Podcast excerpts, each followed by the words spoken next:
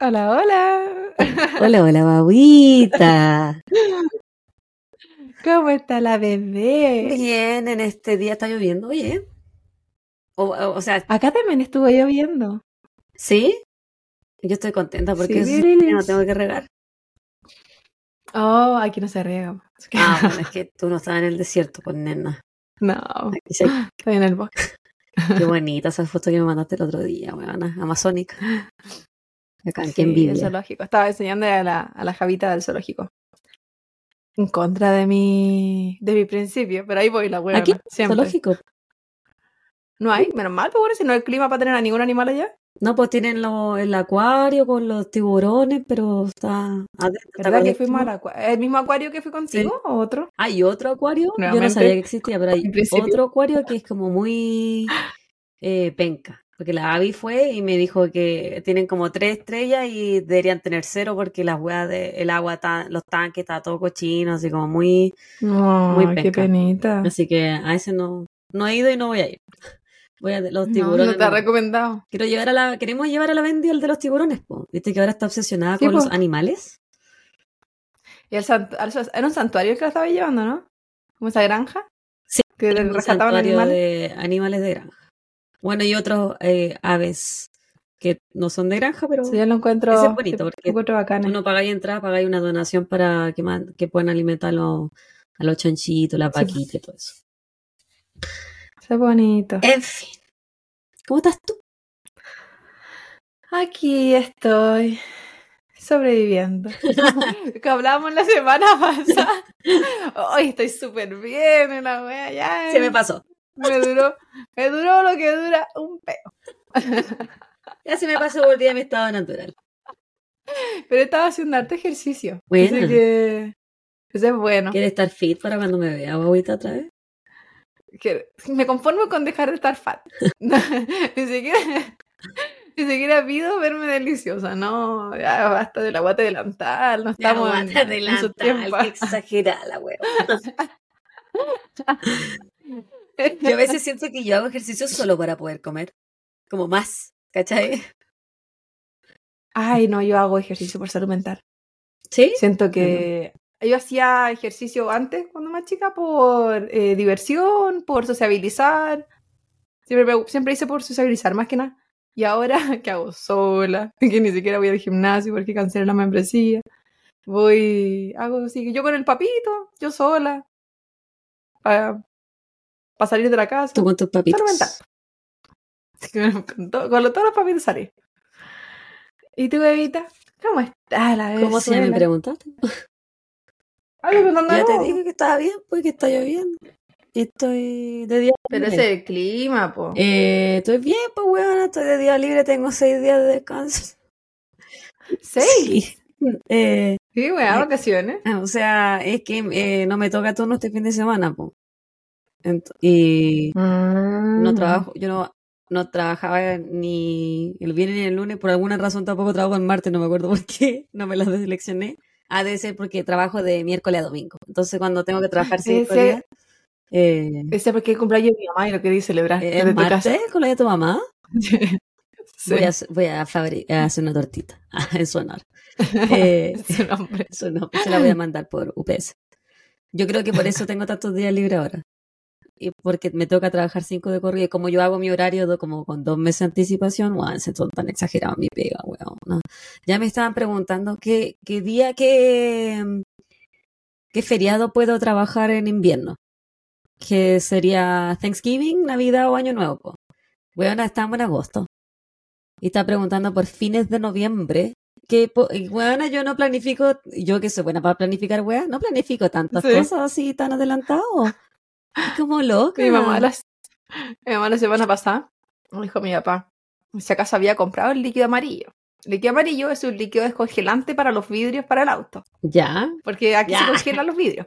ya, pero Entonces, Jimena. Mi papá le, mi papá le dijo, pero Jimena, si estamos en verano, Sí. el invierno ya se viene, estamos en el medio del verano. Esto, esto es lo que sería Otoño se lo enero en saltó. Chile. Entonces todo el otoño. Se saltó todo y es como, mamá, esa weá recién la vamos a usar en diciembre. Sí, pues. Cuando, cuando yo vaya. Pero ella no, y estaba alterada así como, y no la he comprado, pero queda tanto. Pero si no lo necesitamos ahora. Es interesante saber que hay gente que No. te supera en tu ansiedad y necesidad de planificar weá.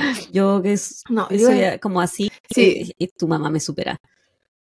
ella en parte, porque es como, en, se acuerda de cosas Ah, y las tiene que delegar, Ah, porque ella no lo hace, porque ella no, no la va a ir a comprar. Porque ella podría hacerlo. Y ella compra la weá que piensa que la vamos a necesitar. yo he comprado todo en Pero no, Amazon. sí, también la hemos comprado en Amazon, pero a veces la- como queda casi cerca y aprovechamos de pasear, po. así como ir a, a ver qué hay, como el paseo, porque eso hace la gente que no tiene vida, va al supermercado a pasearse, ¿Por qué me siento que me está atacando? panorama. ¿Por qué me ataca de No, esa eh. forma? Yo me encanta, weón, ir al súper. Es un panorama A para mí, mí, a, mí, ir al a supermercado. mí, pero no a todos. A mí, pero no a todos, porque hay algunos que siento que voy al pasillo, nomás, a lo que voy. No hay tanto No, para a mí me gusta ir son al más chiquititos. De hecho, cuando vaya a a la. Bendy voy a ir al súper. Tengo que comprarle unas hueaditas a ella para que coma este fin de, porque estoy solita con ella este fin de, así que estoy tratando de Mm, planificar qué vamos a hacer para divertirnos. Ternurita. A mí me tienen planificando las vacaciones de julio del próximo Ya, año. pero bueno.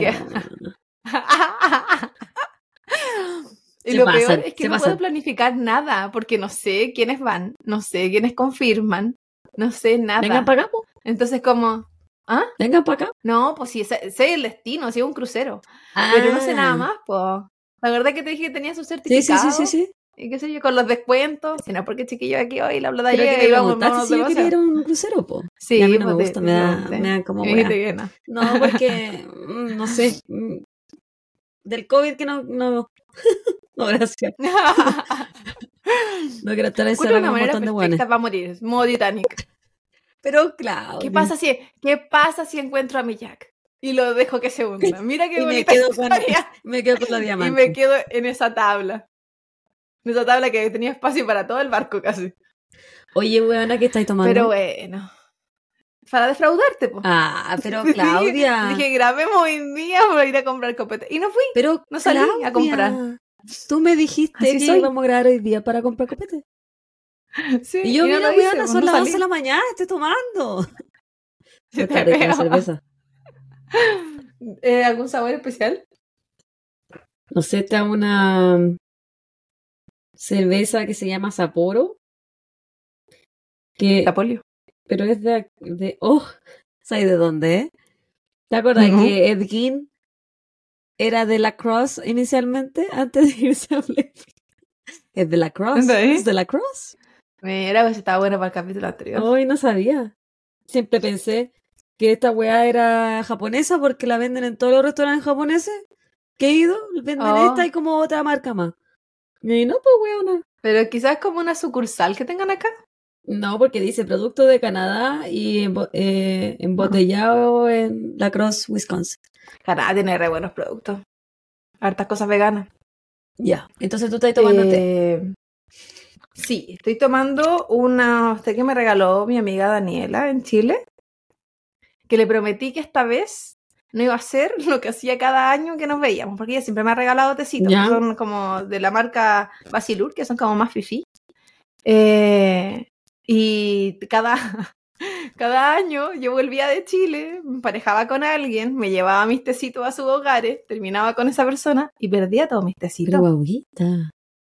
Porque yo encontraba que era súper buena idea, porque así tenía mis tecitos ricos con esa persona. Yo visitaba a hartas esas personas, porque no fue con uno nomás. No cometí el error una vez, no aprendí. Entonces.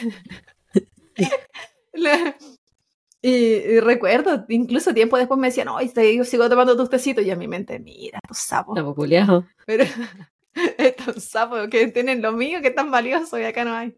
Acá hay de otros tipos, pero no es lo mismo. Así que estoy tomando un tecito de eh, mango con naranja. Rico. Es un té blanco. Así que está súper, súper rico. Obviamente en mi tetera de señora. Así que estoy... Y está súper rico, porque ya lo había empezado a probar cuando estábamos conversando. Tecitos y crímenes se llama este podcast.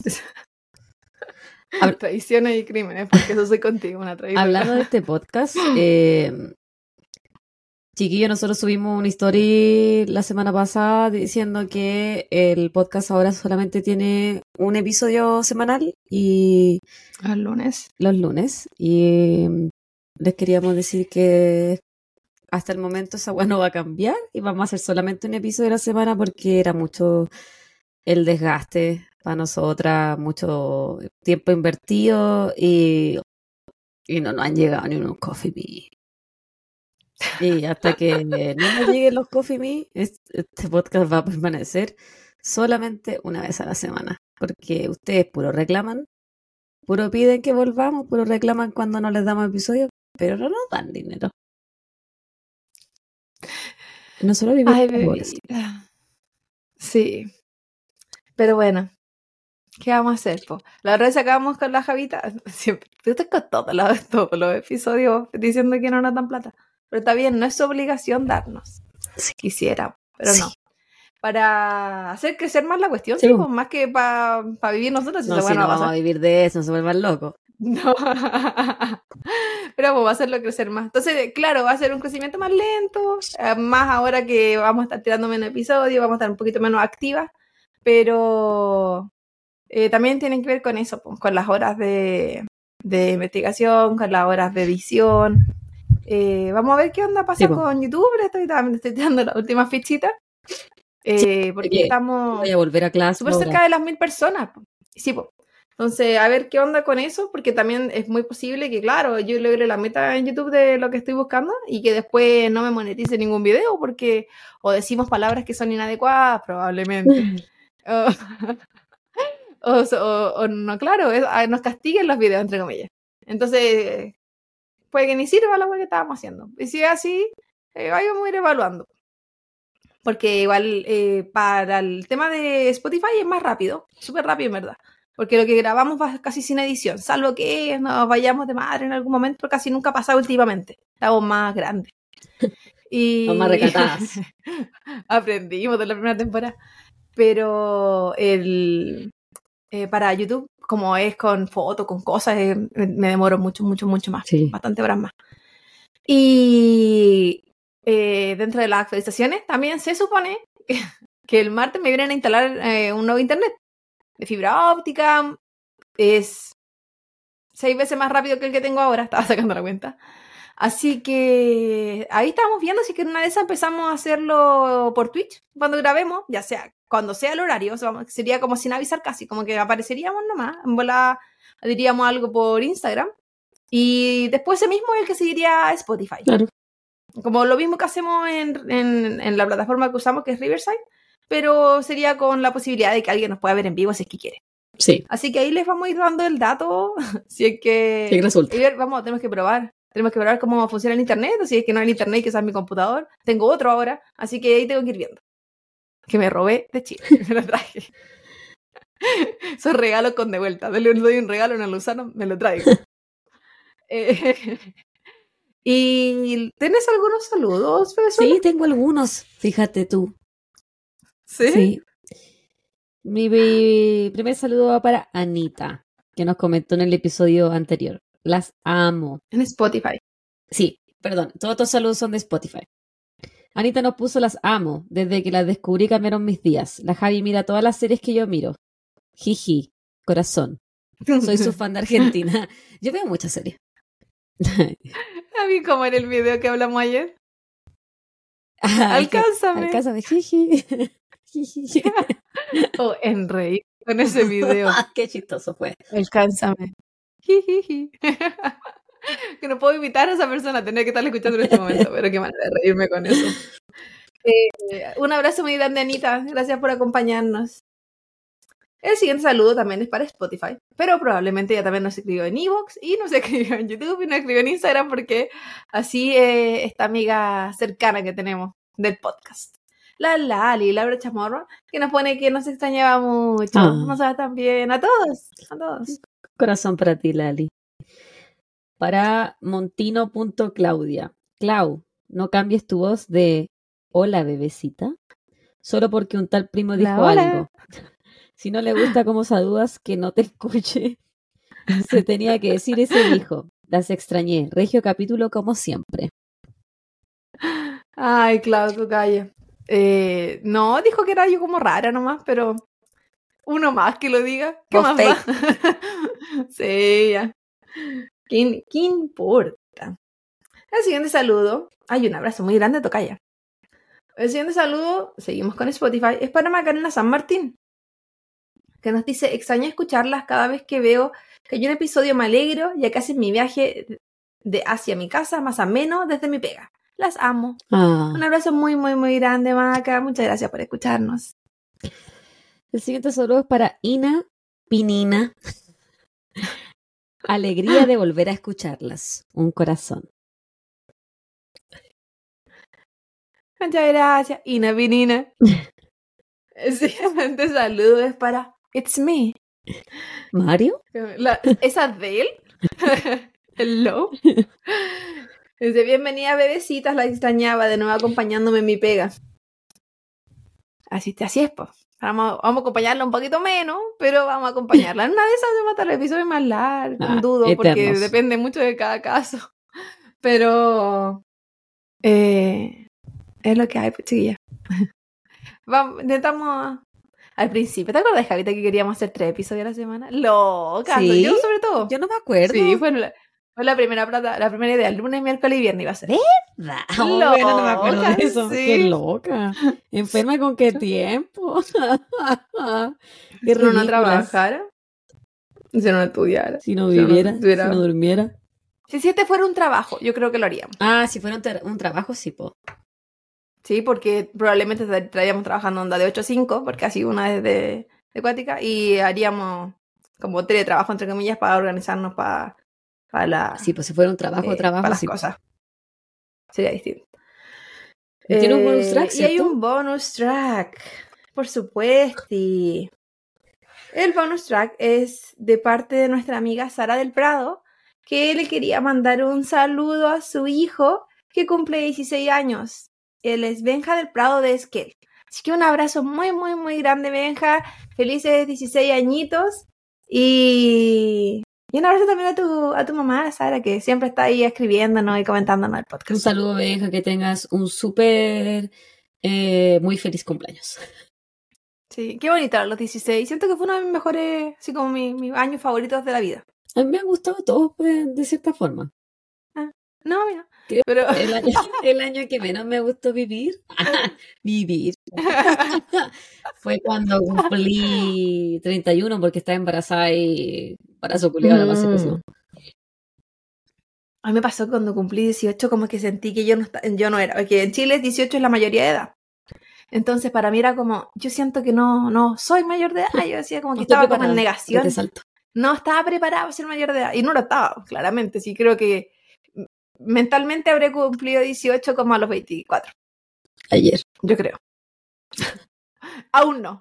Mañana. en octubre de este año. Y bueno, bueno cuando, cumplí, cuando cumplí 30 sí lo sentí, porque era como, ay, ella era vieja.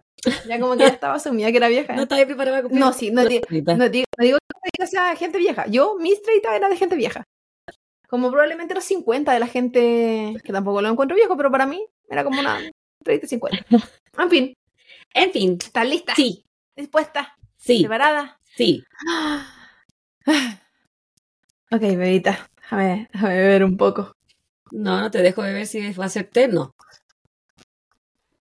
O alcohol o nada. Ah, Está súper rico, pero te lo juro que me voy a... Oye, ahorita cuando me venga a ver, tenemos que hacer un en vivo, así que todavía existimos. Sí, lo pensé. Sé que tenemos tiempo, sí. Sí. Eh, ok. Hoy volvemos a los clásicos como inicio de temporada. La semana pasada la bebita nos entregó un clásico de los gringos. Y yo dije, clásico tiene que ser natal, tiene que ser propio Pero orígenes. de los de uno. Ya. Y si bien es clásico, yo no lo conocía. Ya.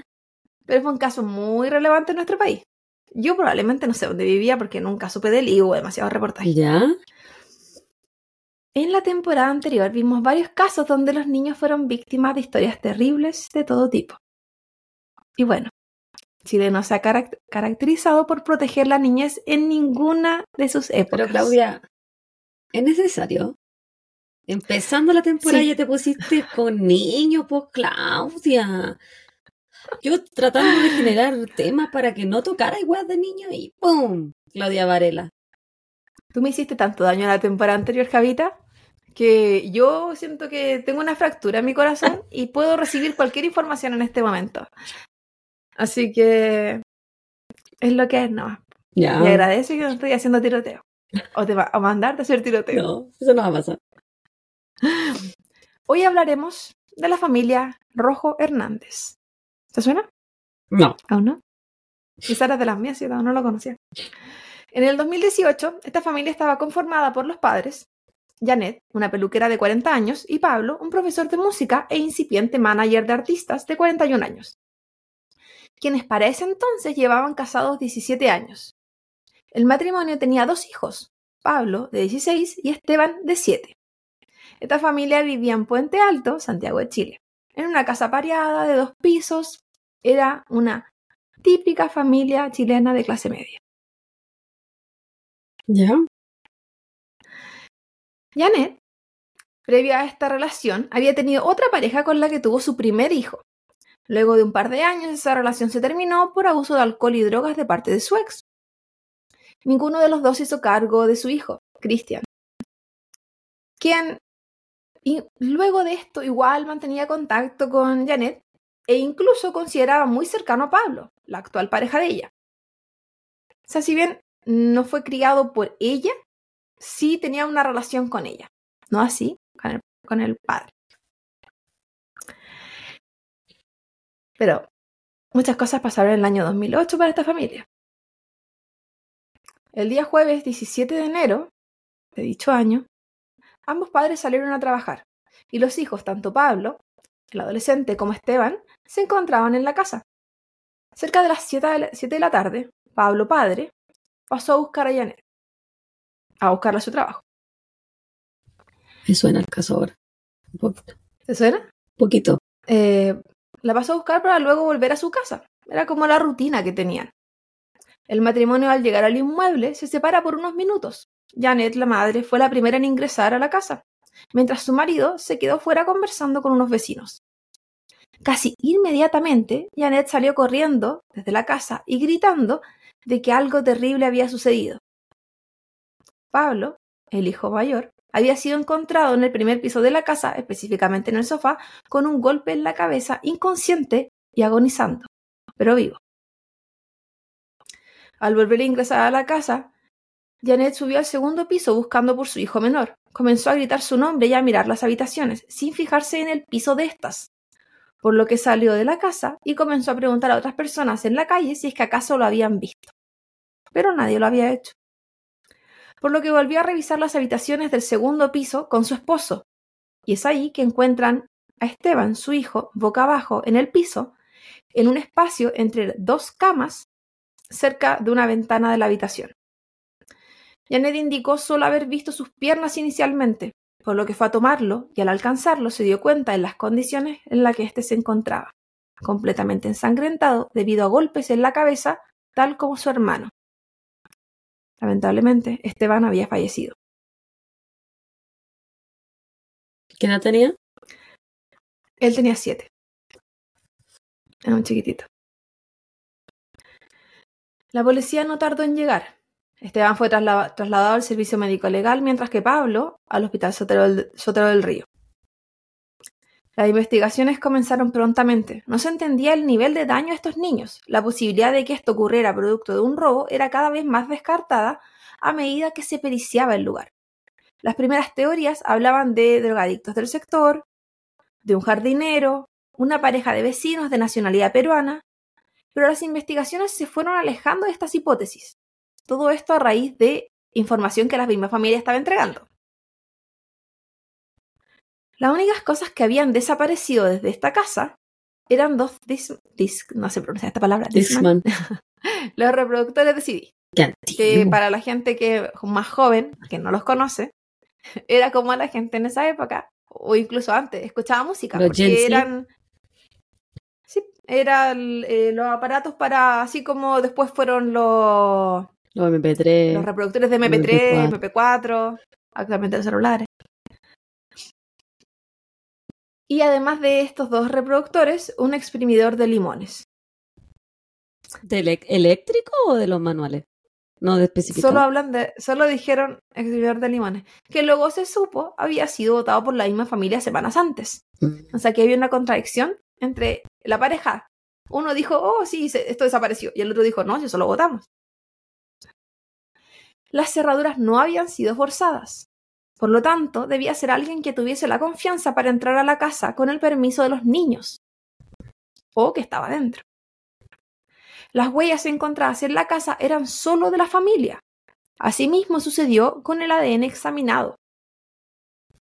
Por lo tanto, la evidencia biológica apoyaba las ideas preliminares de que era poco probable que el real motivo fuera un robo, como que alguien ingresara a la casa.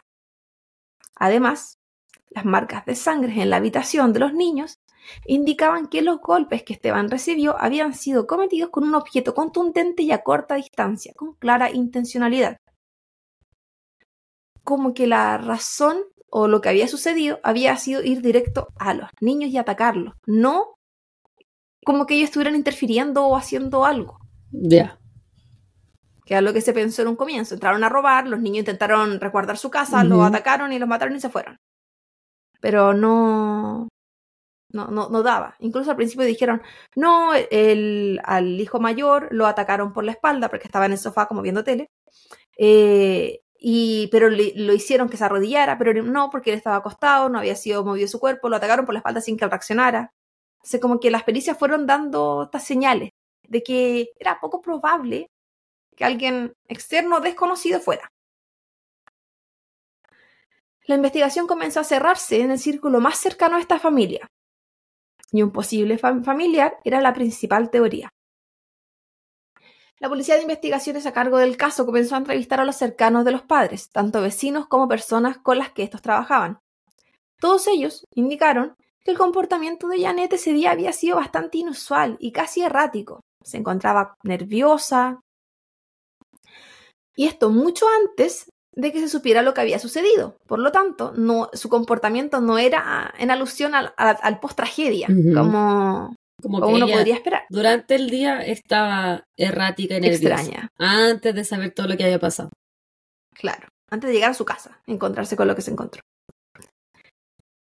Ella, ese día, era la encargada de abrir el local donde trabajaba, esta peluquería. Se debía encontrar a las 10 de la mañana en ese lugar. Las Pero no peluquerías que abren, abren tarde, weón. Sí. En Chile es tan típica esa weá. Hartos negocios abren como a las 10 o 11 de la mañana. Y si va a, a lugares más pueblos, como, no sé, que me perdonen la gente de los Andes. ¡Oh, qué terrible que habían tarde y se tomaban siesta. Sí, en Quito también se de- toman siesta en el centro, po. Cierra entre como la, no me acuerdo qué era, eh, entre la una y las tres, ponte tú. Y- No se podía ir nunca a comprar. No. Mi peluquera abre las siete. Y de la cerraban temprano. La actual. Acá, es que acá abren muy temprano. Ah, es que el capitalismo, pues nena. En fin, Sí. continúa nomás. En fin. La cosa es que ella no llegó a las 10 de la mañana, que era el horario que se, que se suponía iba a llegar a abrir. Y había llegado en realidad tres horas más tarde. Un comportamiento que era muy raro en ella, porque ella nunca llegaba tarde. Por otra parte, el mismo seguimiento se hizo a Pablo, la pareja, el padre de los niños. Pero a diferencia de lo anterior, testigos y compañeros de trabajo indicaron que fue un día completamente normal y que se mantuvo en su lugar de trabajo durante todo el día. Pablo, además de, de ser un manager incipiente, un profesor de música, trabajaba en una empresa automotriz, por lo que habían registros de su, de su llegada y salida del trabajo, que es donde era como su trabajo matutino.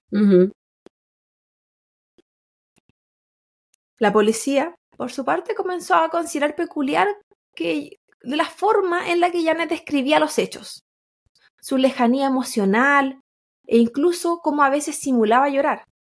Casi como que si no, no hubiese sido ella misma la que acababa de perder un hijo y tuviera a otro de manera grave en el hospital. Mm. Pero esto no era razón suficiente para dudar de ella o sospechar. Sí, porque Habían todas las personas como viven su, Actúan diferentes. Sí. su pena, su duelo de forma distinta. pues. trauma, Claro. sí, pues esto podía ser estrés postraum- postraumático. les pareció bastante inusual que después del funeral de Esteban, ambos se fueran al mall. ¿Inmediatamente, así como el mismo día? Sí, después del funeral en la tarde se habían ido a eso. Entonces, habían cosas que les parecían inusuales, pero se supone que tenían como cosas que hacer. Hasta ese punto la policía creía que los padres estaban involucrados en este crimen. Nada apuntaba, apuntaba a que había alguien externo a este grupo familiar. No había nada en la casa, no había un motivo suficiente y el comportamiento de ellos no estaba ayudando. La investigación en este punto llevaba más de un año y aún no se tenían culpables o sospechosos formales, porque había una investigación por atrás. Claro. La policía tenía sus ojos puestos en alguien a quien estaba vigilando muy de cerca. Durante el proceso de la investigación se descubrió que Pablo, el padre, tenía una relación extramarital en aquel momento. Al parecer, Janet era conocedora de este antecedente y de hecho trabajaba en el mismo edificio, tipo caracol de peluquerías, con aquella mujer, conocida como la rancherita en Puente Alto. ¿La rancherita? ¿Por qué? ¿La guillotona? No, de estas de Puente Alto. O también la, gaviota, leí que le decían. Era una cantante de rancheras. Conocida en el sector. Miriam Peña era su nombre. Se dedicaba a la música y era esta la razón de su apodo. Pablo era profesor de música y estaba comenzando su carrera como manager, por lo que le gustaba asistir a shows y fue así como se conocieron. Y luego pasó a ser su representante. Y ellos tenían una amistad o más que una amistad. Entonces eh, había una situación como bastante celos de Janet con Miriam. Porque una relación que supone que era amistad y laboral, ella la veía como que había algo más. Inicialmente se decía que no era comprobable dicha relación paralela, pero que Janet había informado sobre esto al ser entrevistada, asegurando el hecho dando por hecho que sí le engañaban. Por otra parte, Pablo había declarado que Janet era una mujer muy celosa y que no era cierto que él tuviera una relación fuera de su matrimonio, sino que era más bien su amiga y, y a la persona con la que trabajaba. La declaración sobre los celos de Janet provocó que la investigación lo considerara como un motivo para este ataque, porque los ojos de la policía en verdad estaban puestos en el matrimonio, pero principalmente en ella. Por el actuar muy raro que ella estaba teniendo. El actuar raro, eh, los horarios, y hartas cositas que voy desglosando también. Los celos. Ellos pensaban que esto podría haber sido el ataque eh, como por una posible venganza para dañar a su marido con algo que lo marcara para siempre. Tiempo después, en una entrevista, Janet diría que ella jamás sospechó de su marido. Bastante contradictorio a lo que sospechó de que él era infiel, a lo que ella había dicho dando por hecho de que él la engañaba. Habían siempre muchas contradicciones con ella. Y él en ese entonces también decía que si bien su esposa era celosa, no era como la estaba describiendo la prensa. No era una celópata. ¿O era como ella se describía? Una celosa normal. Ya. Porque así se describió en una entrevista. Normalmente celosa. Sí. Como la gente, no, yo no soy celosa, soy posesiva. Él decía que su esposa era inocente. Él no creía que ella fuera capaz de hacer lo que estaban insinuando que ella había hecho. En las entrevistas Pablo se veía siempre muy afectado, llorando y pidiendo que si alguien sabía algo que por favor hablara. Él creía que sus vecinos podrían tener información. Y era muy creyente de que era alguien fuera de su círculo familiar. La noche del ataque a los hermanos rojos, todos se dirigieron al hospital. Miriam, al enterarse, se comunicó con Pablo, quien le pidió que por favor fuera a acompañarlo. Esta, sin dudarlo, fue al lugar donde se encontró inicialmente con Janet, a la que abrazó y le dio el pésame. Recordemos que si bien ella en algún momento dijo que sabía que era la amante, en otro momento dijo que no, que ella nunca lo sospechó, da lo mismo. Ella sabía que era cercana a, a su marido, porque se supone que eran amigos y trabajaban juntos. O sea, no era tan raro que fuera, no era como que, oh, viene la amante al hospital, sino que venía alguien cercano a Pablo.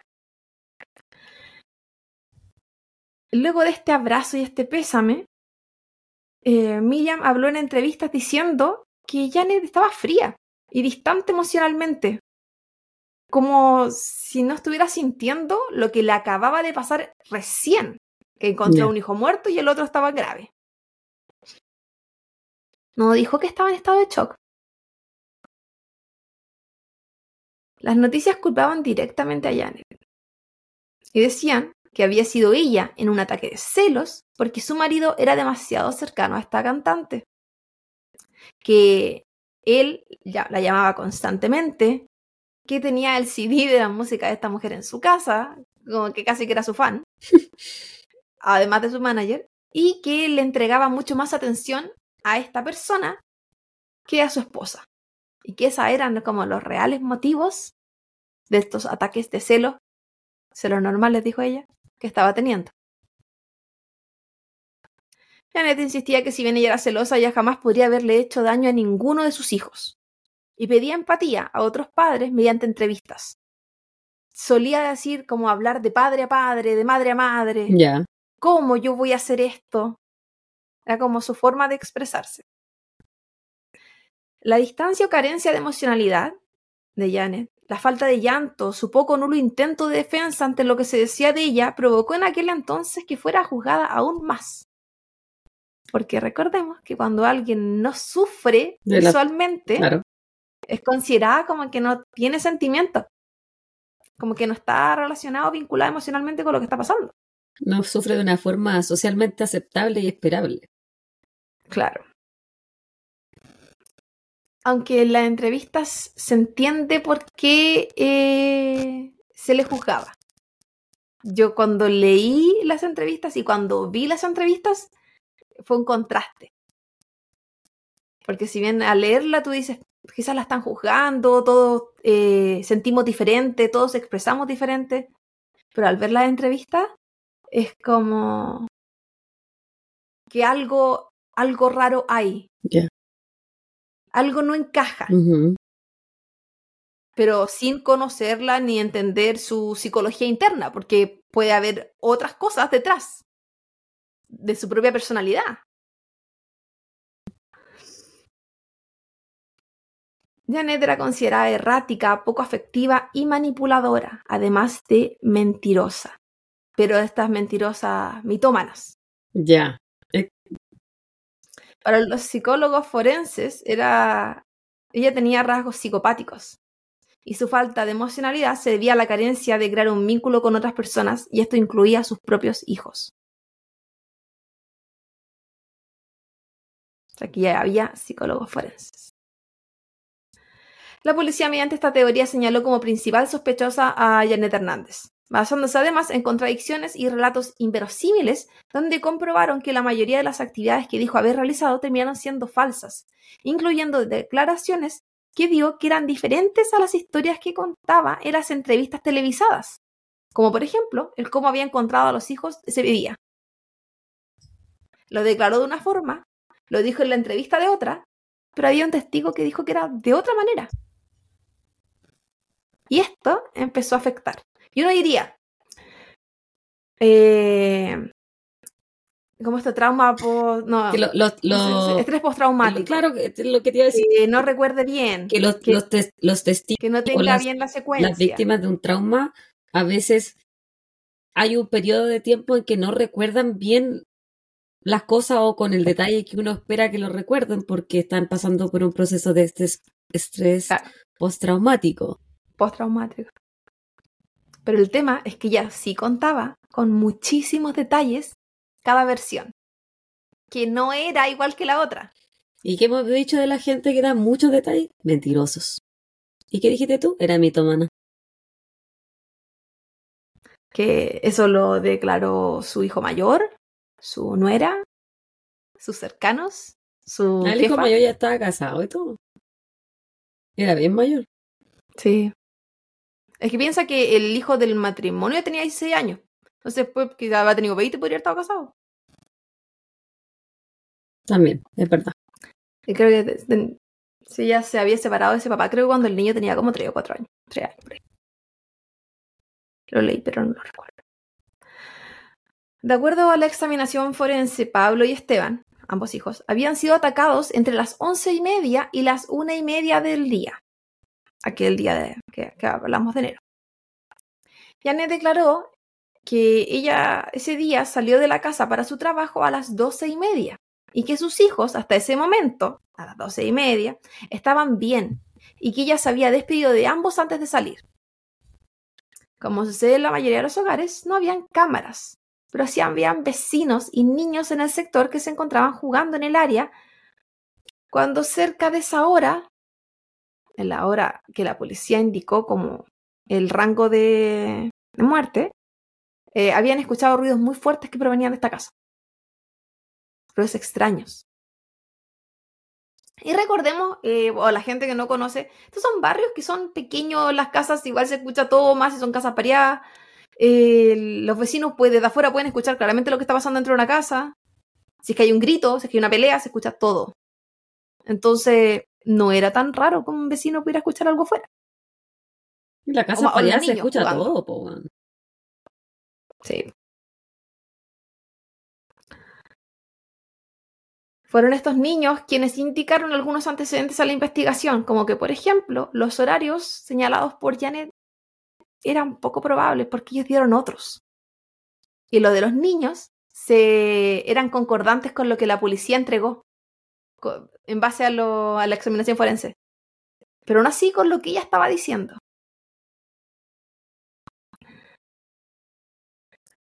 Para la fiscalía, estas pruebas forenses fueron contundentes y ubicaron a Janet directamente en el lugar y la hora de los ataques, concluyendo que durante el día, luego de que su marido se fuera a trabajar, ella había atacado a sus dos hijos con un objeto contundente, específicamente un martillo, en reiteradas veces en sus cabezas. Primero atacó a Pablo, su hijo mayor, en el primer piso, por la espalda, mientras éste veía televisión en el sofá, acción que vio su hijo menor y corrió a esconderse al segundo piso, por lo que ella lo siguió y atacó hasta darle su muerte. Luego de esto, se iría a trabajar y más tarde volvería a romper algunas cosas dentro de su casa para hacerlo parecer como un robo. ¿Cómo se supo que era un martillo? Además de las marcas craneales, era que ella hizo golpes en la pared con el martillo. Oh. La policía además encontró una cuerda con un nudo atadas a la baranda de la escalera de la casa, por lo que se añadió a la teoría que su intención había sido matar a sus hijos para luego ella misma quitarse la vida. Y todo esto a raíz de un ataque de celos incontrolable. Porque esto había sido luego de que su marido se había ido. Pero nada que ver con la weá de su que eran ceros normales. Eso no son ceros normales. No existen los celos normales. Un poquito de celos bien. me dio mucha risa, Un poquito de celos es saludable, guavita. Yo me acordé de la Natalia Valdebenito, que quienes no la conocen, es una comediante chilena que en, una, en un show habla de que ella es una celosa normal. Pero esa misma frase la, la escuché en la entrevista de, de Janet, diciendo ¿Tú crees que lo dijo que por ella eso? era celosa, pero Valdebenito? una, no sé, no, no sé, quizás ni se acuerde. Pero porque igual mucha gente dice, ah, sí, soy, soy celosa normal. Y, Se lo sabiola.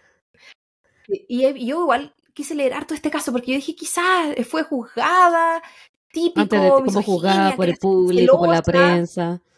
Claro, porque era machista también. celosa, porque la época, creo que 2000 2008 La igual no es época, hace tanto fue hace tiempo. como cinco años. 2018. 2008, no, por loca, 2000 con- ah, 2008. Perdón. Yo en mi mente, 2018. Ocho. Sí, no, 2008. Ah, ya. Entonces, hacha, Hacha. 2008, pues entonces, eh, si bien no es hace, no es hace tan poco tiempo, siento que la misoginia igual era importante en esa época. No sé cuánto fue. estamos hablando 15 de una época que... ¿Tú eh, 15 tenías años? 18 años? ¿19 años? No, pero más o menos son como 15 años, ¿no? Yo siento que Chile siendo, sigue siendo igual de machista que hace 15 años. Sí, pero siento que era peor. Sigue siéndolo, pero siento que era peor. Puede ser porque fue antes del Me Too. Sí, era la época que había harto, no digo que esta fuera la razón de la misoginia, pero harto Morandé con compañía, harta cosita así, como que ese era el estilo. Asco. Era como harto, harto de eso que uno dice, "Ugh". ahora, pero que en esa época yo incluso lo veía. Nunca lo encontré gracioso, pero lo veía. Nunca lo vi. Pero ahora uno dice, "Eh, sí, que ve. Familia, de esas que veían en familia la wea. en fin. Eh, entonces, sí quise leer y quise ver la entrevista y, y ver por qué se decía lo que se decía de ella. Que si acaso había sido mal juzgada, que si había sido incomprendida. Pero como mentía tanto, ese es el, el gran, gran, gran tema acá. En verdad sí era muy mentirosa. Muy mentirosa. Así como mentirosa, así como al borde del ridículo, así como ya, pues. Sabemos, es obvio que estás mintiendo. Mentirosa, men- mentirosa casi al nivel de la colombiana, que se inventó esa película. ¿Te Ah, ese ya, caso? la que mató a la amiga embarazada y su historia era demasiado Sí. ridícula. Ya. Demasiado ridícula. Que el cambio de guagua y de esa cosa que se inventó. Ya. Mentirosa de esa que es como imposible que sea verdad. Por eso decían que su historia era inverosímil. Era como, Ya. eh, eso pasaba con ella, pues lamentablemente. Yo intenté, porque igual leí comentarios que hay gente que decía, ah, pero, ah, pero y esto, y esto, porque, bueno, después vamos a hablar de, de Pablo también, el marido. Pero, pero bueno. Oye, ella tenía. Puedo estar perdida. Ella tenía el pelo como ¿Mm? medio rojo, violeta, así como teñido. Ya, sí me acuerdo entonces. Entonces, para este caso, de estos celos de esta pareja, se describió el síndrome de Mevea.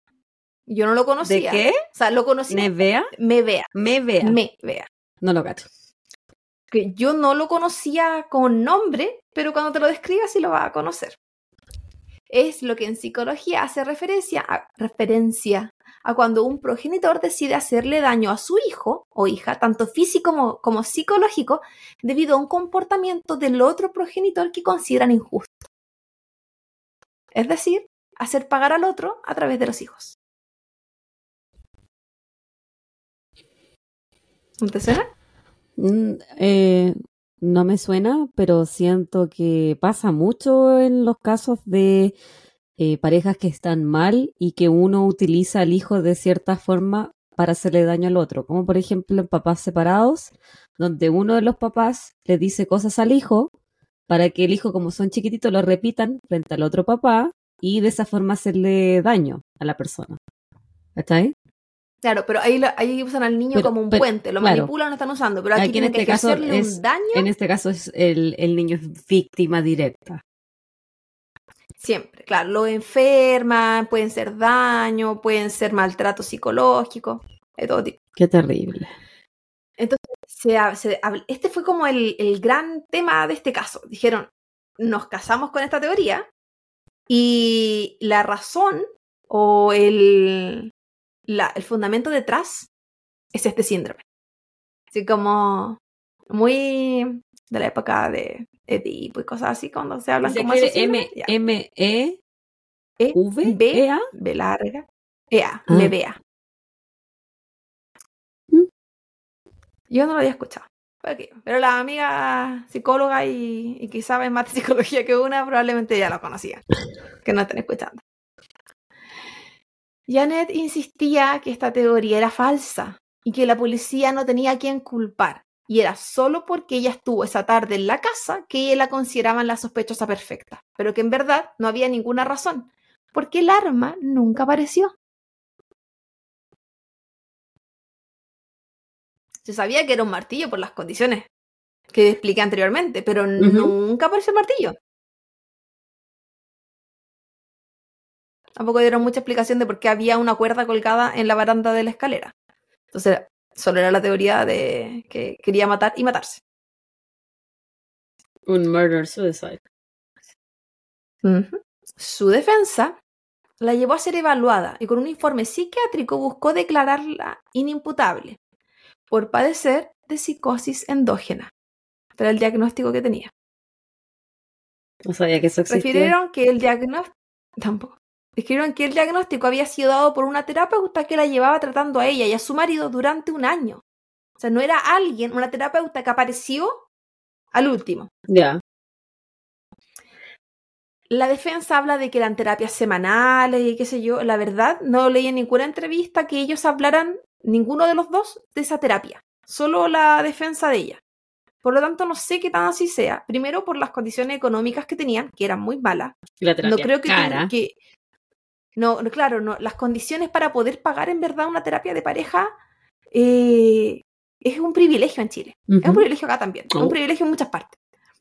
Entonces, es- me hizo dudar mucho las condiciones económicas versus lo que la defensa de ella declaraba. No digo que ella no tuviera terapia, porque probablemente sí. Pero ¿qué pasa si era la terapia de consultorio que te ven cada dos meses? Entonces, eso me hacía como dudar un poco. Y no vi como documentos, así, estas fechas, ni nada. Pero es como lo que ella, la, la defensa decía.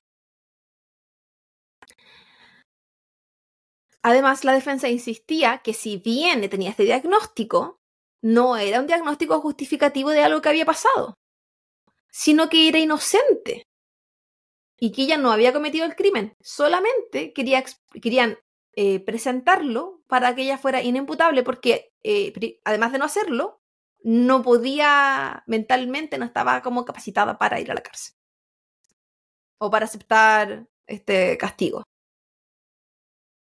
Eso era como contradictorio, era como por aquí o por allá, me salvo de alguna parte. Pero en ningún momento la defensa o ella eh, aceptaban que eh, había sido un Ella era culpable.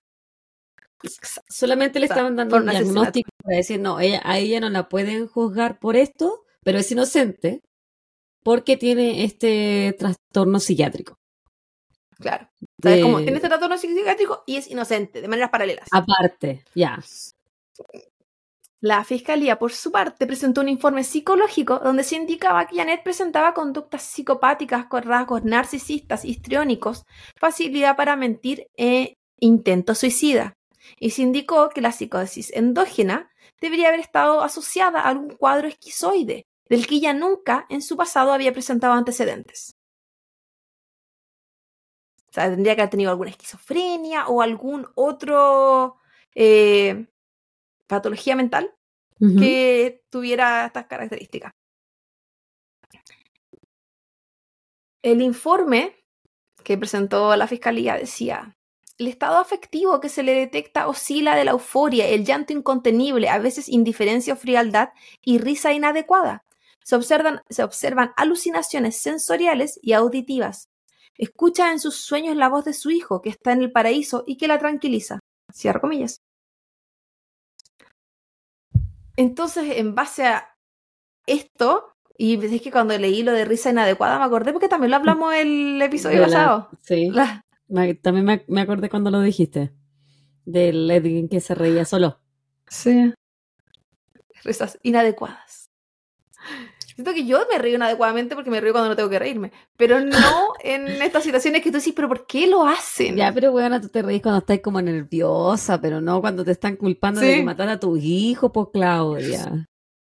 No sé, no sé cómo reaccionaría de algo así. Que te culpen y tú eres culpable. Porque si te culpan y eres culpable, tampoco es no, que es diferente la cuestión. Es imposible saber cómo reaccionaría en esa situación, po. Y son situaciones que No, uno pero- espera pero nunca no- no- también. No me, estoy, no me estoy yendo a que voy a matar a alguien, pues, sino que algo que me acusen que soy culpable y no lo soy. Cualquier cosa. Ándate cualquier cosa. No sé.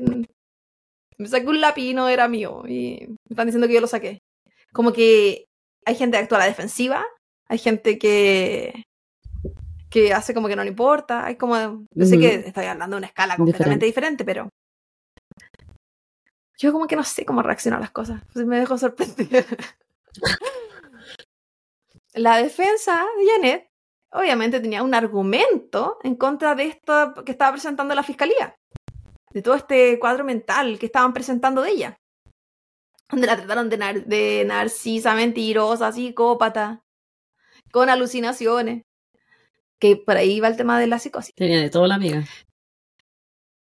En esta defensa argumentó que la diferencia entre ambos informes se debía a que una psiquiatra trata- tratante por muchas semanas, es decir, la psiquiatra de ella, presentó un informe, versus una entrevista de solo un par de horas con un perito, refiriéndose a la fiscalía. y que claramente la fiscalía jamás iba a poder encontrar lo que encontraba la, su psiquiatra, que el diagnóstico este de la psicosis endógena. Sin embargo, esto, esto todo estamos hablando en cuando estaban eh, viendo si iba a ser imputable o no. Hubo una votación De. y dos jueces contra uno consideraron que ella era imputable. ok. Solo un juez consideró la psicosis endógena real y como causal para que ella no fuera, eh, no tuviera que pagar de la misma manera, porque igual eh, pueden quedar presos en hospitales psiquiátricos, pero no en cárcel, De, de- de ser considerada culpable.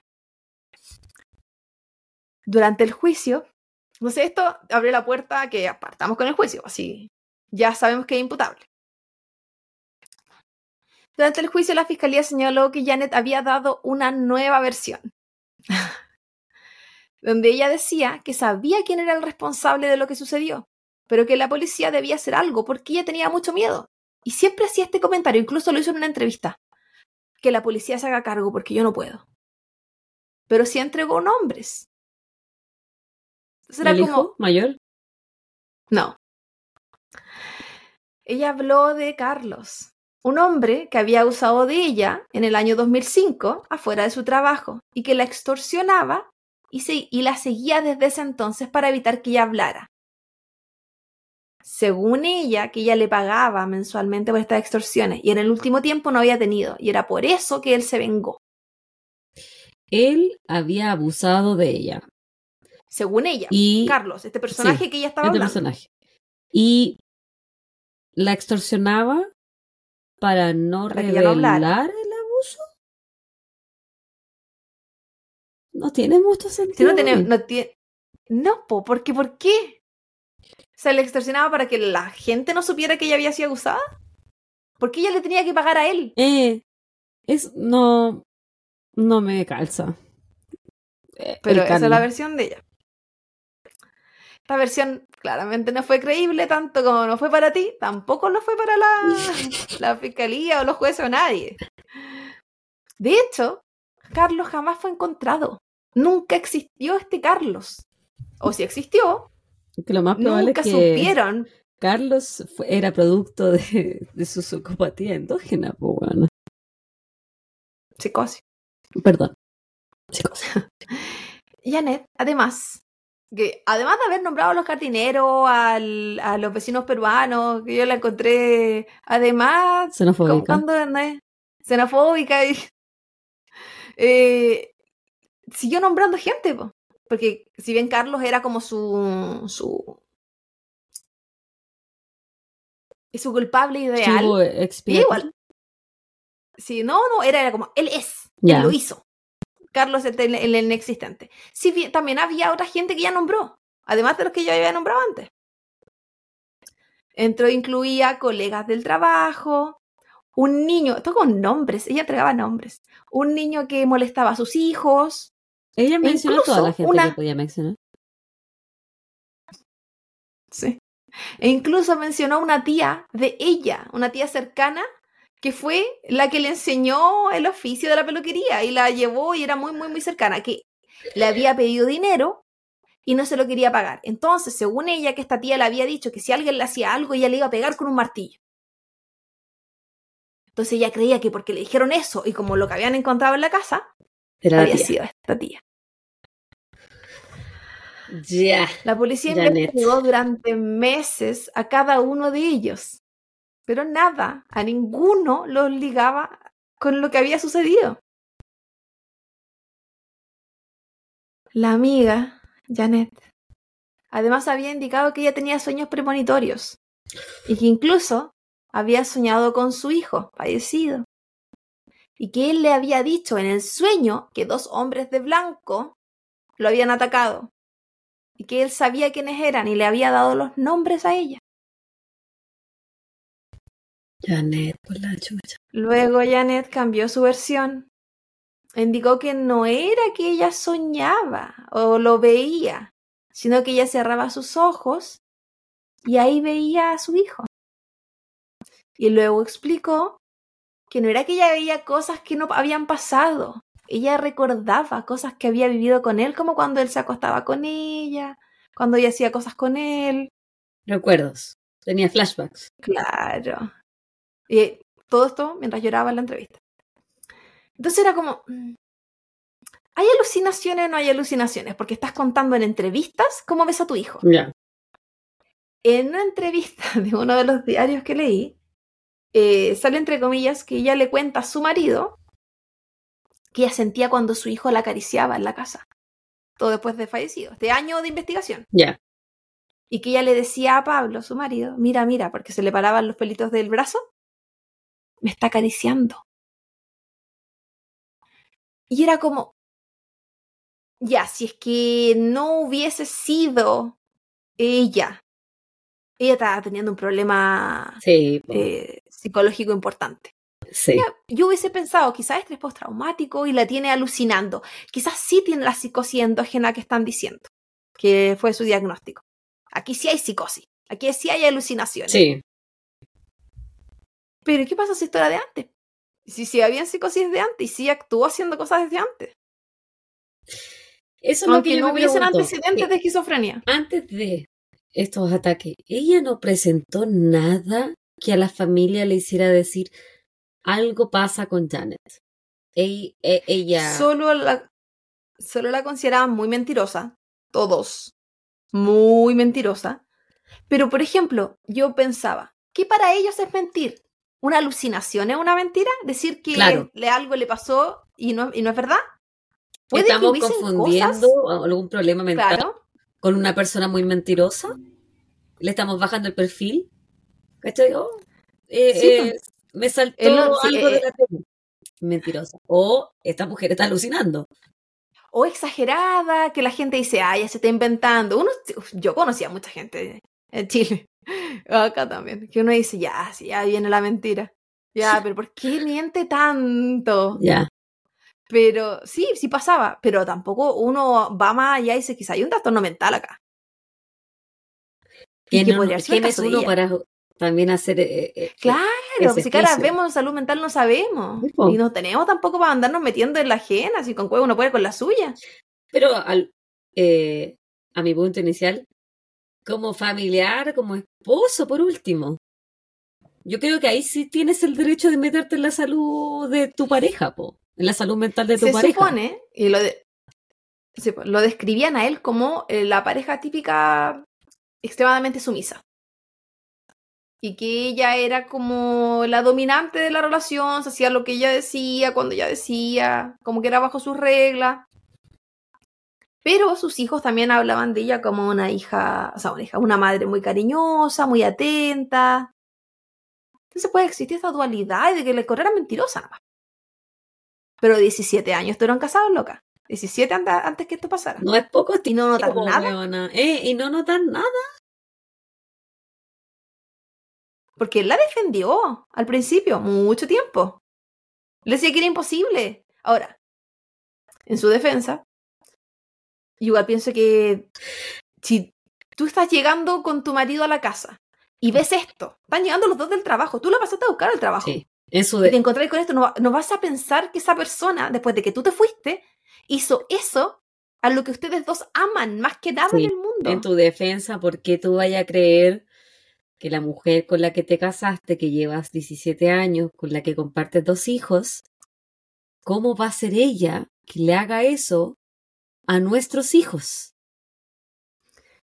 Es difícil de imaginarse que alguien que está viviendo supuestamente una vida común y corriente, porque no se habla de algún incidente específico que haya gatillado un ataque de celos. Era solo que ella tenía muchos celos. Siempre. Ella decía que no era siempre, que era a veces. Pero tampoco sabemos la magnitud y tampoco sabemos qué tanto él normalizaba los ataques de celo o las cosas que ella pudiera decir o hacer. Claro.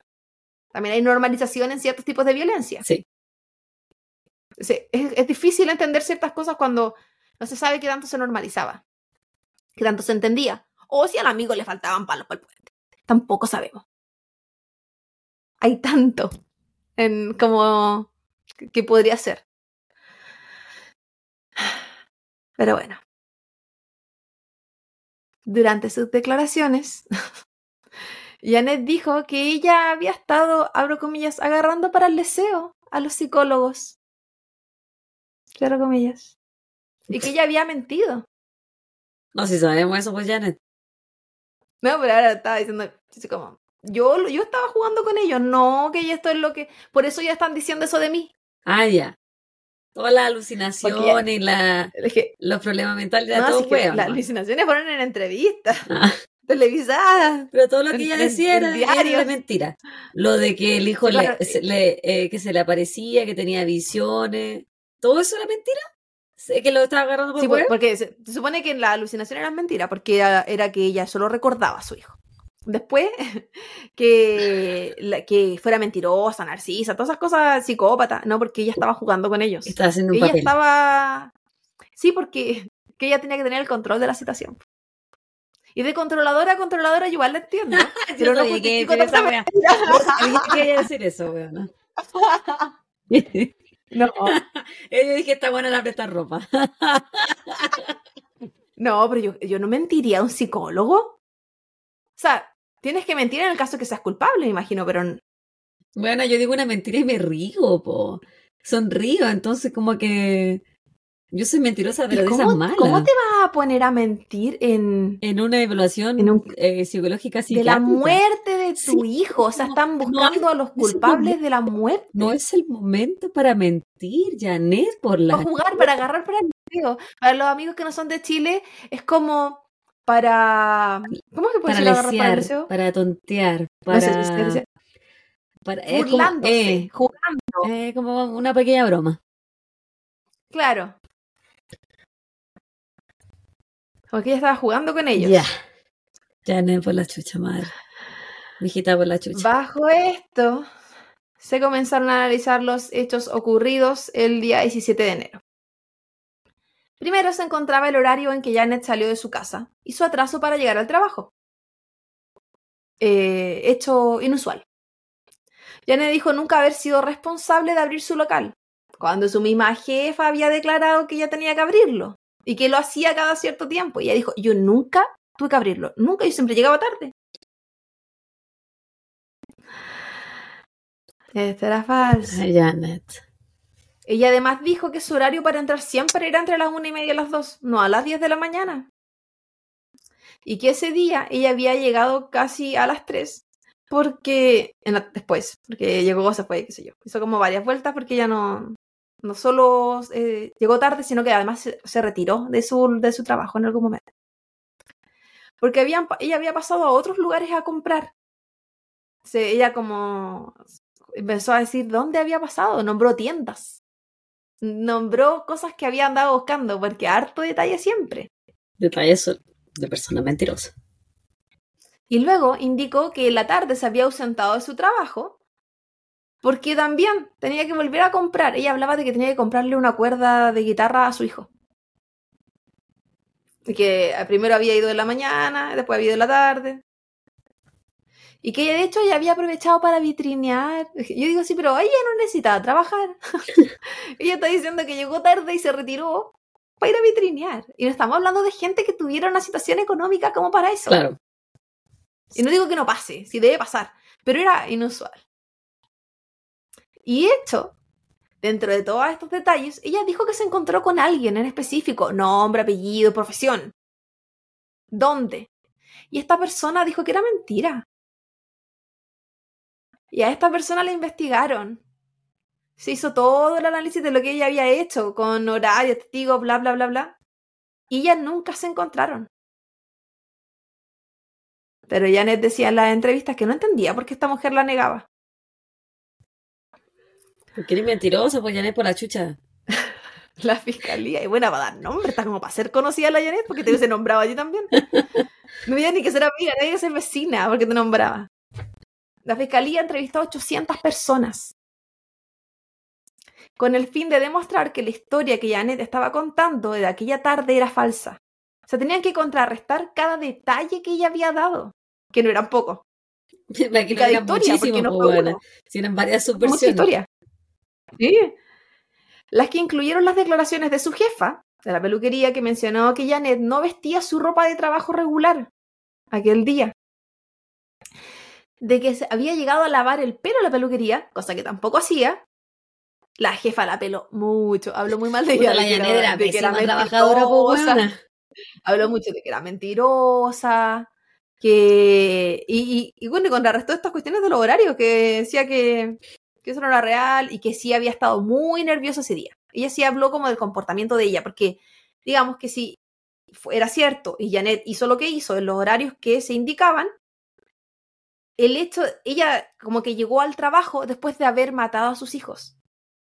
Luego se retiró del trabajo y fue a la casa a hacer destrozos y se volvió al trabajo. Entonces, los únicos que podrían haber visto cómo ella se encontraba emocionalmente, recién colegas. directo después de lo que pasó, eran los- las personas que trabajaban con ella, específicamente la jefa. Y ella, por ejemplo, no llegaba con ninguna gotita de sangre, despeinada. No, Nada. lo único que él mencionó, sí, porque también lo leí en un comentario de el, ¿cómo está, cómo están los reportajes? Y alguien decía, pero ¿cómo? Y la ropa y la sangre y qué sé yo. Ella no tenía sangre en su, en su cuerpo, pero vestía ropa que no vestía normalmente. Entonces lo que se creía era que ella había estado con la ropa para ir al trabajo al cometer esto y luego se la sacó, pero la ropa nunca apareció tampoco. No hay ropa que uno diga se la cambió. ¿De dónde está la ropa con sangre? La botó. No, esto no está. Pero también desapareció el martillo. Entonces podría haber sido que desaparecieron juntos. Claro. Porque si tú te ponías a pensar al, Sí, po. al, al pequeño Esteban, que lo martilló hasta, hasta darle muerte, cuando tú estás martillando, salpica la sangre. Sí, ya Las está, sí, paredes estaban ensangrentadas. claro, entonces ella tiene que haber estado cubierta al menos, weón. ¿Sí? Y de hecho, cubierta después del primero, si ella partió eh, martillando al Sí, hijo en el primer piso. al mayor. Y después subió al segundo. Al segundo piso y al segundo hijo. Pero yo creo que de haber sido ella, claro, si hizo desaparecer la. y que tuvo tiempo también de sobra, podría haberse bañado. Si es que ella hubiese dejado marcas de los pies, como ella fue la primera a entrar a la casa, podía justificar sus zapatos, sus marcas con sangre. Si es que no sé en qué condiciones se encontraba la sangre, considerando que ellos llegaron a la casa cerca de las 7 de la tarde y la muerte había sido al mediodía. No sé qué tan seca podría haber estado la sangre, no sé en qué condiciones como físicas del lugar, porque no habían como fotos. Típico como en las investigaciones, no, aquí no habían. Solo recreaciones y, y videos de las manchas de sangre en la pared nomás. O sangre seca en el piso, pero no sé cómo habrá estado en el momento. No sé, no sé cómo la... ¿Cómo se llama? Ahora ha sido el proceso.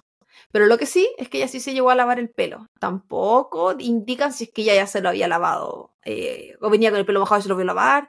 Lo único que dicen es que ella como según la jefa que creía que ella era culpable completamente, que ella creía que se había ido a lavar el pelo para sacarse restos de sangre. No sé. Pero sí la ropa era un misterio. Y el, y el, hecho de que nunca apareciera también el, Martillo. el arma. Eh, ¿Qué más? Oh, había otra, nueva- otra entrevista, que fue además de la de la jefa, eh, que era importante en este caso, que era la declaración de una de las vecinas, que lo mencioné al inicio, que dijo que ella estaba fuera cuando ellos llegaron. Que Janet había llegado a la casa, había entrado, según Janet, que no recordaba qué tan fácil había sido entrar, pero que al ingresar a la casa eh, fue demasiado rápido en lo que Janet entró y salió gritando que había matado a sus hijos. La versión de Janet era que ella había entrado, había visto el primero, había empezado a buscar el segundo, no lo había encontrado, había salido gritando. La versión de esta vecina es que la Janet entró, salió y gritó al tiro que los hijos estaban muertos. Y después empezó a buscar a los hijos.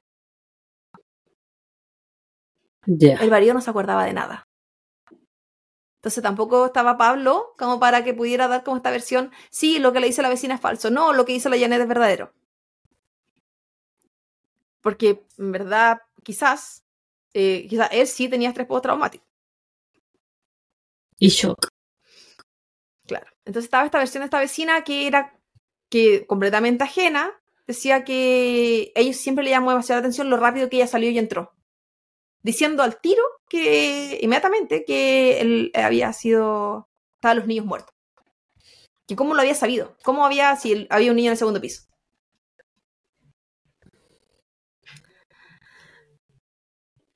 A diferencia del comienzo, del comienzo de este caso, durante el juicio, su marido declaró en contra de Janet e indicó que dudaba de todo lo él de todo lo que podría haber pasado. Si bien él no dijo ella es la culpable y ya lo hizo, él dijo que él ya no sabía qué creer, que ahora pensaba que era muy posible que ella sí hubiese sido.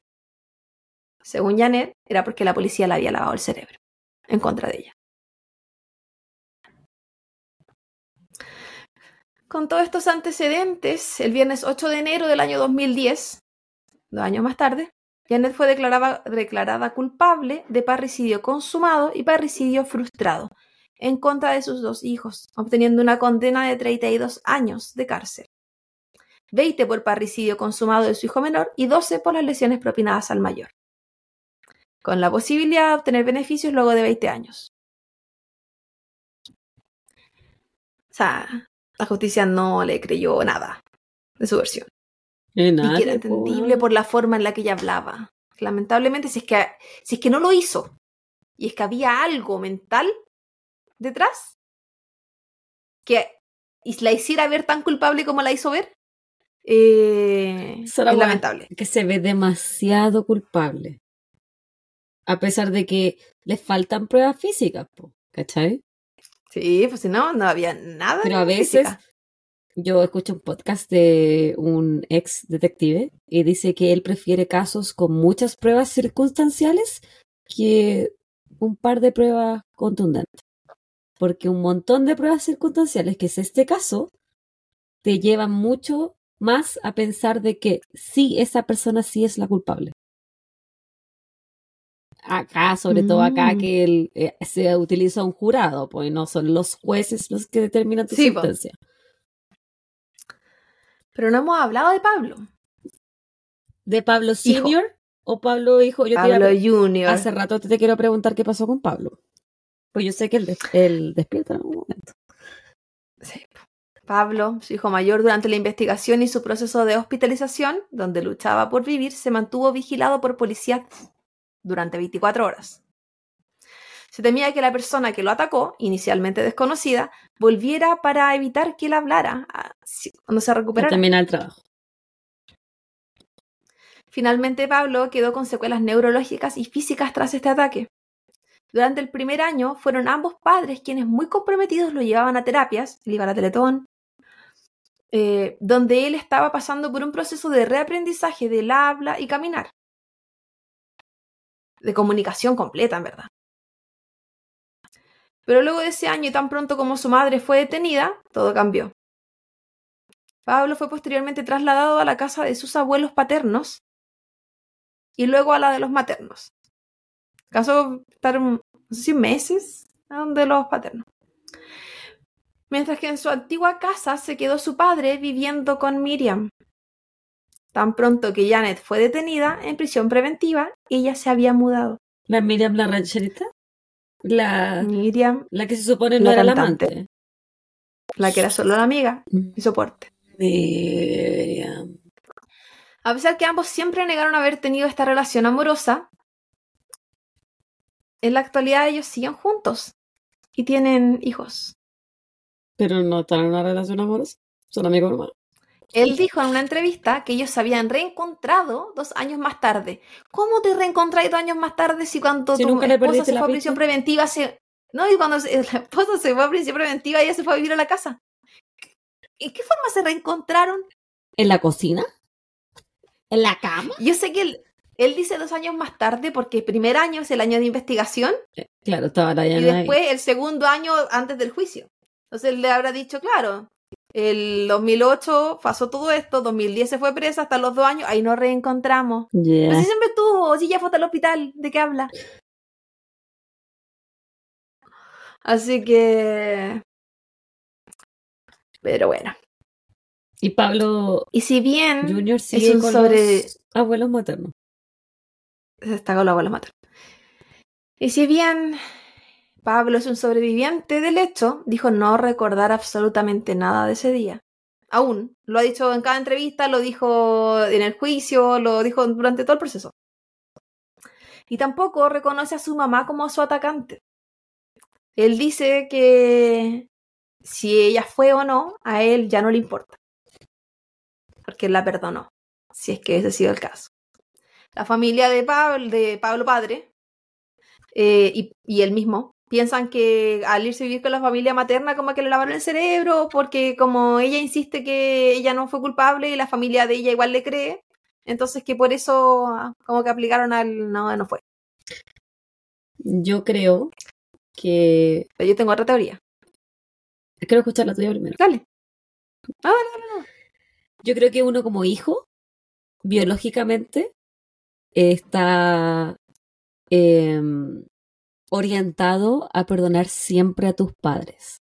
Los abusadores de niños, en su mayoría, son los padres, sea abuso sexual, físico, emocional, verbal, cualquier tipo de abuso.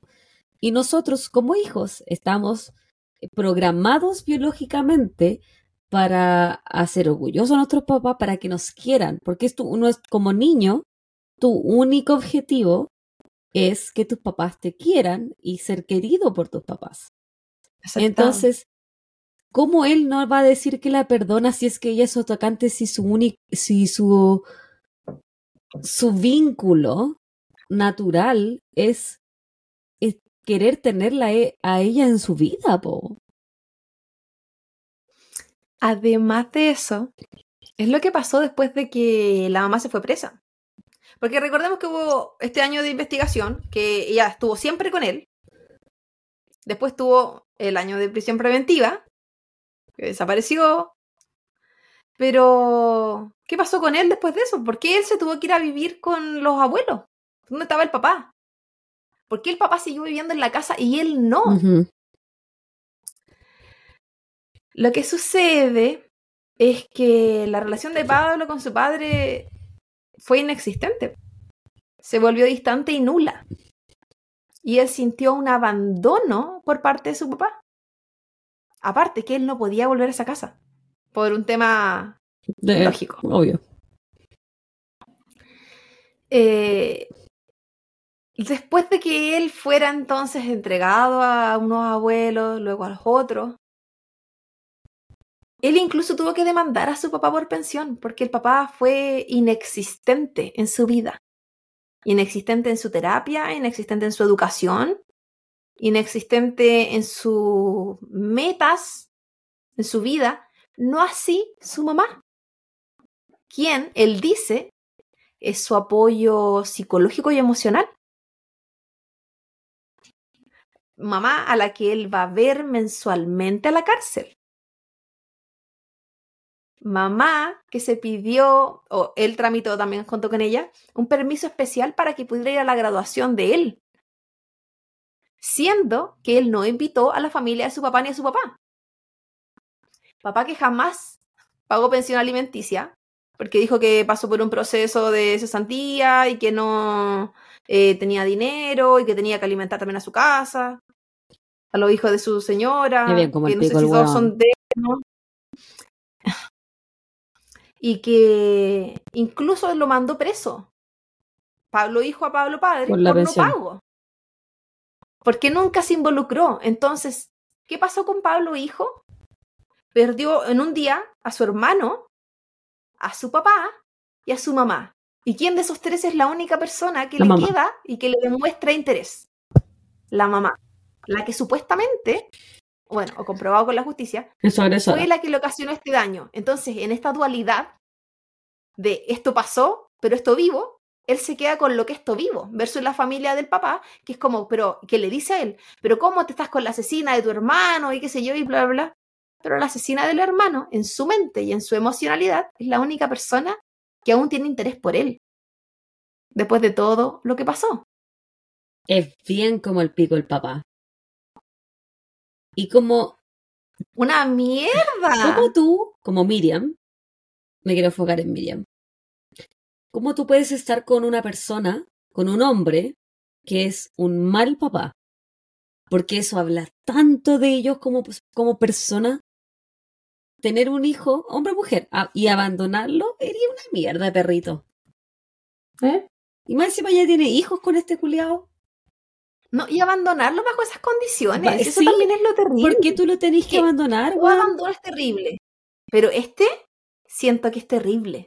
Terrible. Lo abandonaste Secuelado. después de todo lo que pasó, con todas las secuelas que este cabro estaba teniendo. Un cacho, dijo. O sea, él un tuvo que- cacho lo abandono. Tuvo que volver Empiezo a mi nueva vida.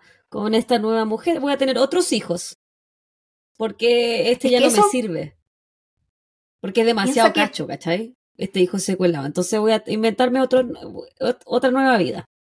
Un coche Porque de su madre. Según Pablo. Padre, él, Pablo Padre, él, con, lo que la señora le hizo, eh, él había perdido a su esposa, había perdido a sus hijos, había perdido su vida. Pero perdió al otro Pero- hijo porque quiso nomás.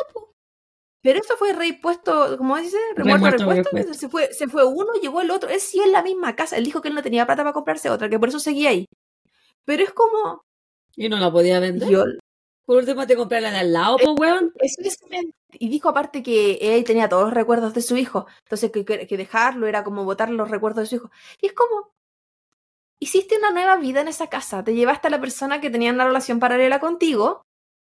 Que si bien no es la culpable de lo que sucedió. De cierta forma. Está entrelazada con todo lo que sucedió. Todo, weón. Y no digo que no tuviera que rehacer su vida, pero ¿por qué abandonar al otro hijo? Exactamente. ¿Por qué no hacerle la vida más fácil a su hijo después de todo lo que tuvo que pasar? Exactamente.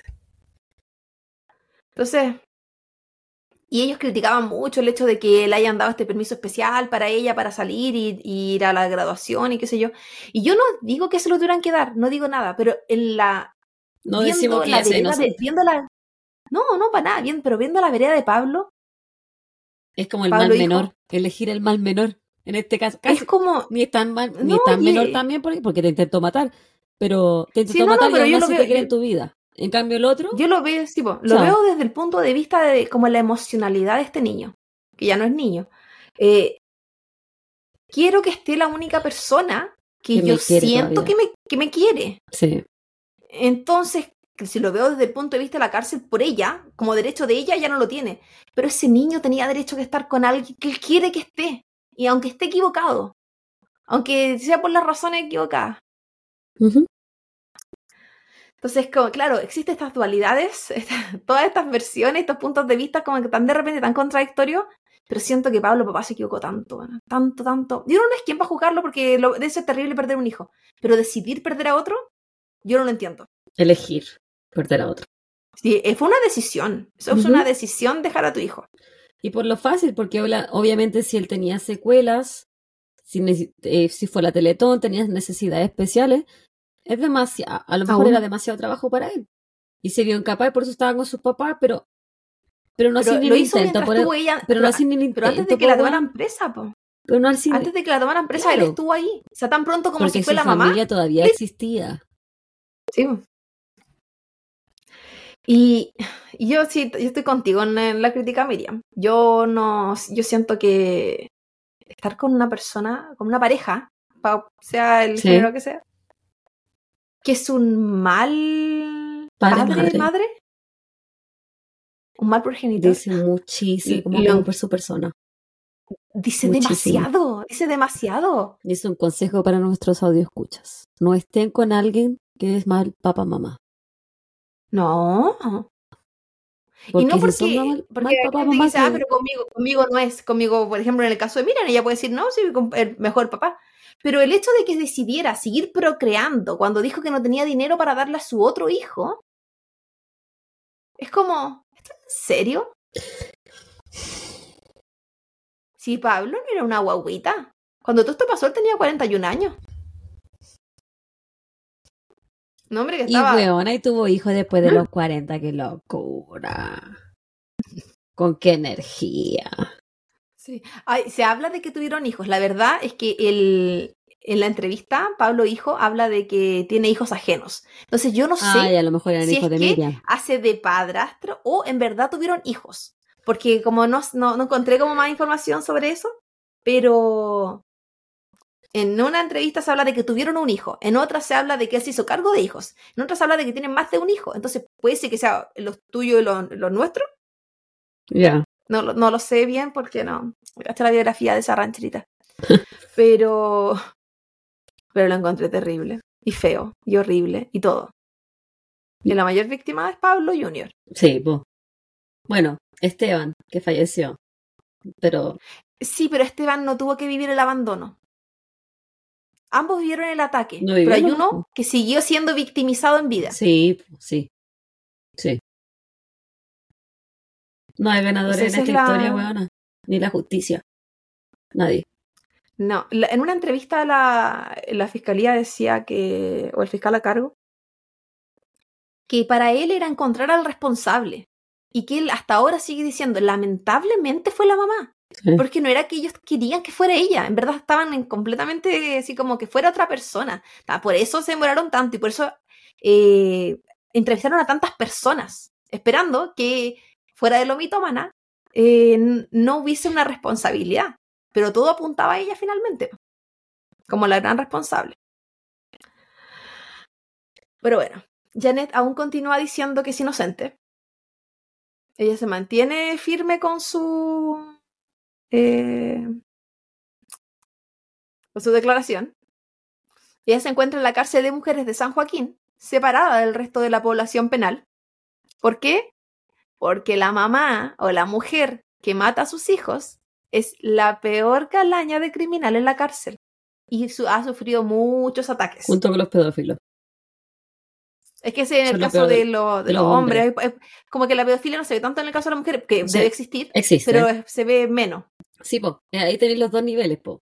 Mujeres Sí, po. asesinas de hijos son la peor en las cárceles Son de las mujeres. peores. Hombres pedófilos son lo peor en la cárcel hombres. violadores, sí, po.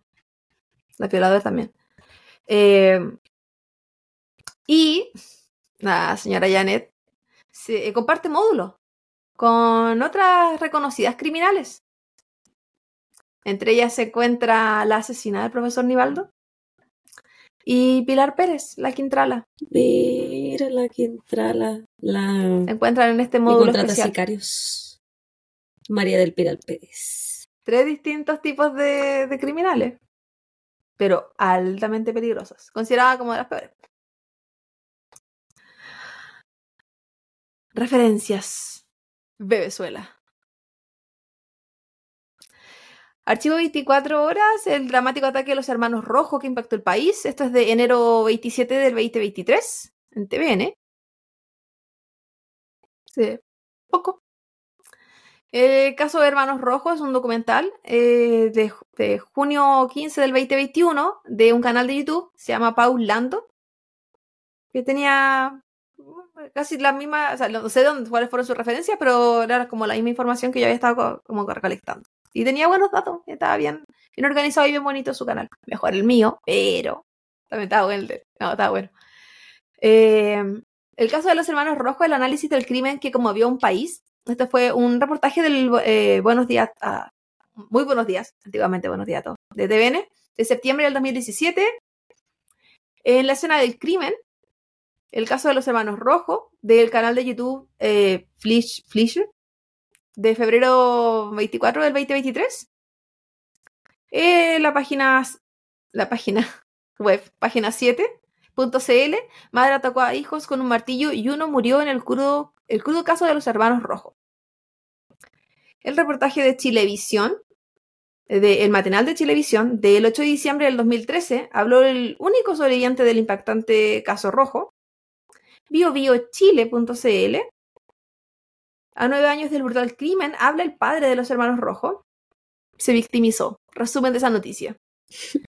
La tercera.com. No me sorprende. Caso Rojo, joven que sobrevivió al crimen, se prepara para ser testigo contra su madre. Al final no dijo mucho porque no se acordaba de mucho. Ese es el resumen de ese- esa noticia también. Emol.com. imputada en caso rojo, asegura que habla con su hijo muerto. Y es ahí, si es que alguien quiere leer cada una de sus declaraciones y sus alucinaciones y todo lo que su hijo le dijo a ella, luego de muerto, eh, ahí está, en detalle. Hay varias cuñas.